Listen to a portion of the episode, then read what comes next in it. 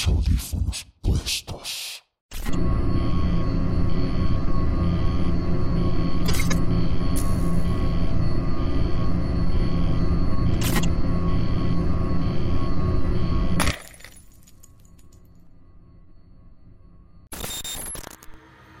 Los niños emparedados de la presa de San José.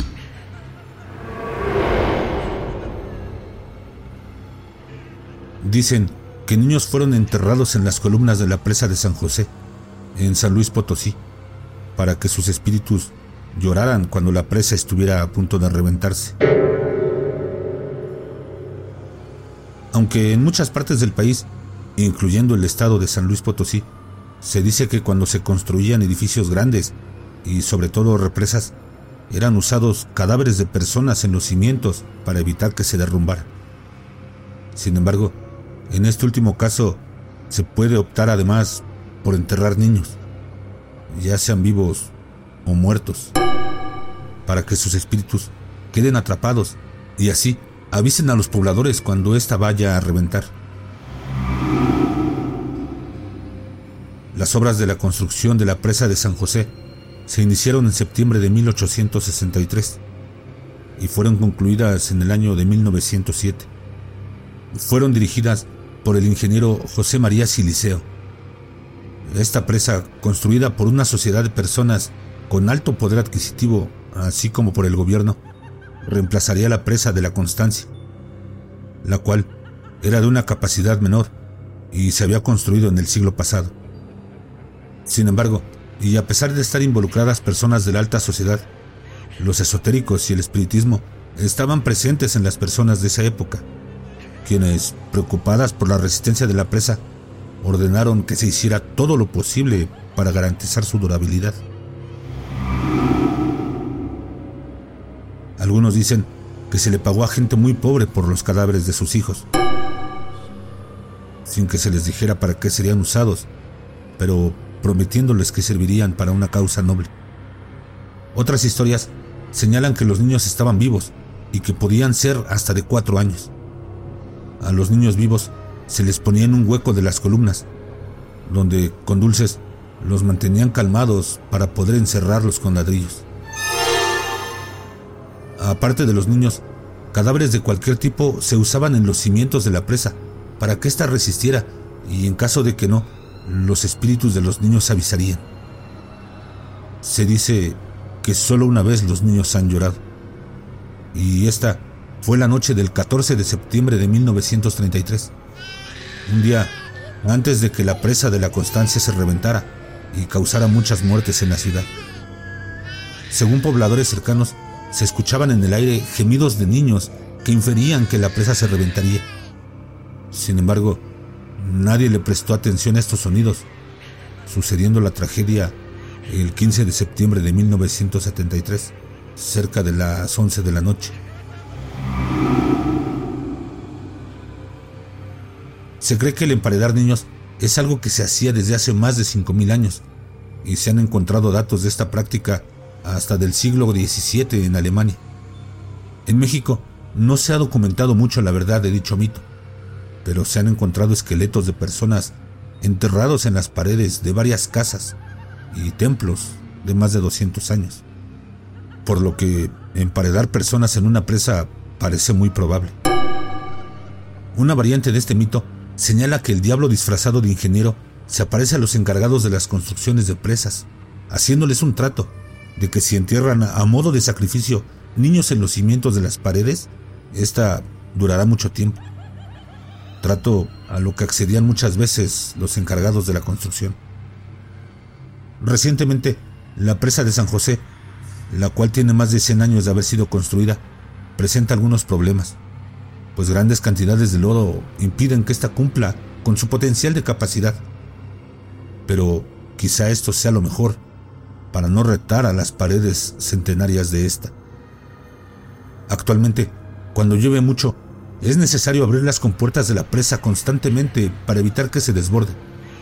El miedo de que ésta se reviente ha aumentado en la población conforme pasa el tiempo. Alguna vez se escucharán los lamentos, de las almas jóvenes, anunciando que la presa de San José se reventará.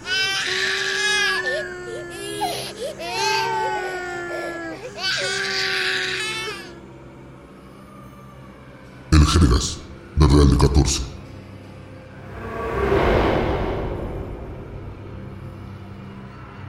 De los pueblos fantasmas que hay en México, el de Real de 14 en San Luis Potosí es el que ocupa un lugar privilegiado en el gusto de jóvenes y turistas que cada fin de semana se aproximan a él para rememorar su historia minera, adentrarse en sus ruinas, sus minas y en todo aquello que en alguna época reflejó la mayor bonanza del país. El título de fantasma le fue otorgado por la pérdida de sus habitantes, de 14.000 que había en 1905 a 733 que permanecieron en 1921. Pero no es lo único por lo que podría llamarse así, ya que el interior de sus minas aún es habitado por un peculiar personaje, un ente al que han otorgado el nombre de El Jergas.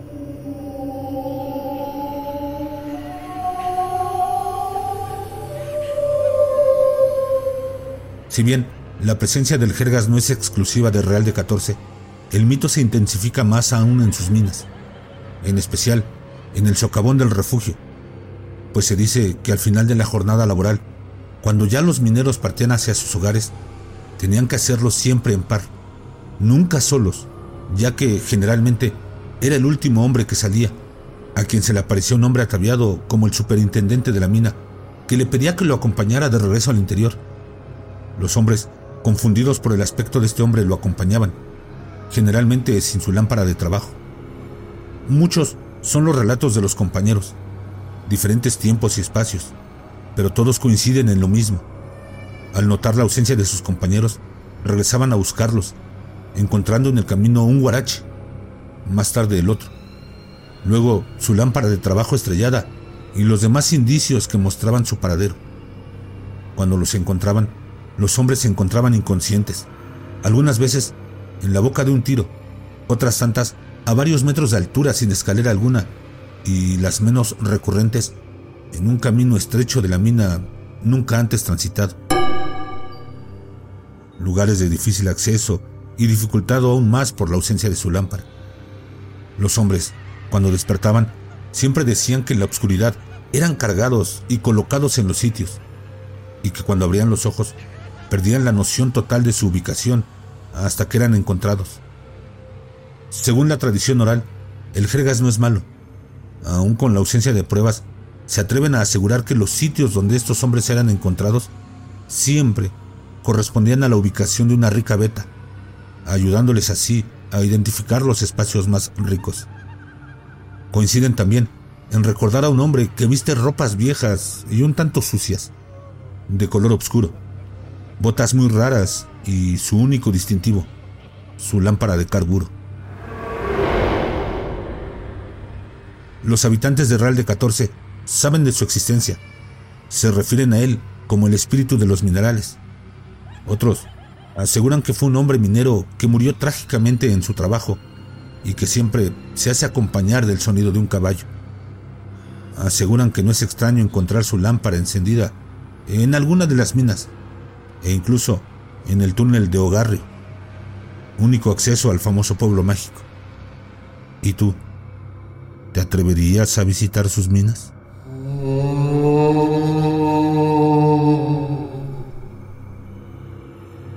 El tren de la muerte.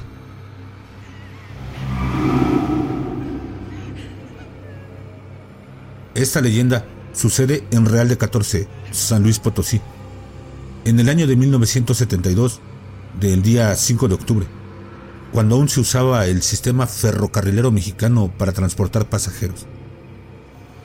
Un grupo de personas que esperaban el tren rumbo a Monterrey, en su mayoría peregrinos quienes habían llegado para dar gracias a San Francisco, santo patrono de Real de 14, esperaban regresar a sus respectivos hogares.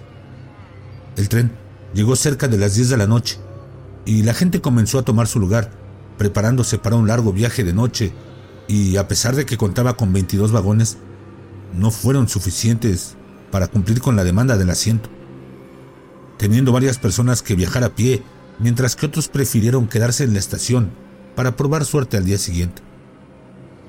Una vez arriba, un hombre de nombre Rogelio, quien viajaba con su esposa, notó la presencia de un hombre de avanzada edad, con un sombrero de palma y ropas muy humildes, comenzar a decirle algunas cosas a los viajeros pero no lograban entender lo que decía. El hombre se mostraba preocupado y molesto, pues la gente lo ignoraba constantemente, hasta que éste se logró acercar a Rogelio para entender lo suficiente y él decía, Tienen que bajar del tren, va a haber un accidente y muchos muertos. Dios me ha enviado para avisarles. Por favor, deben de bajar del tren, este se va a descarrilar.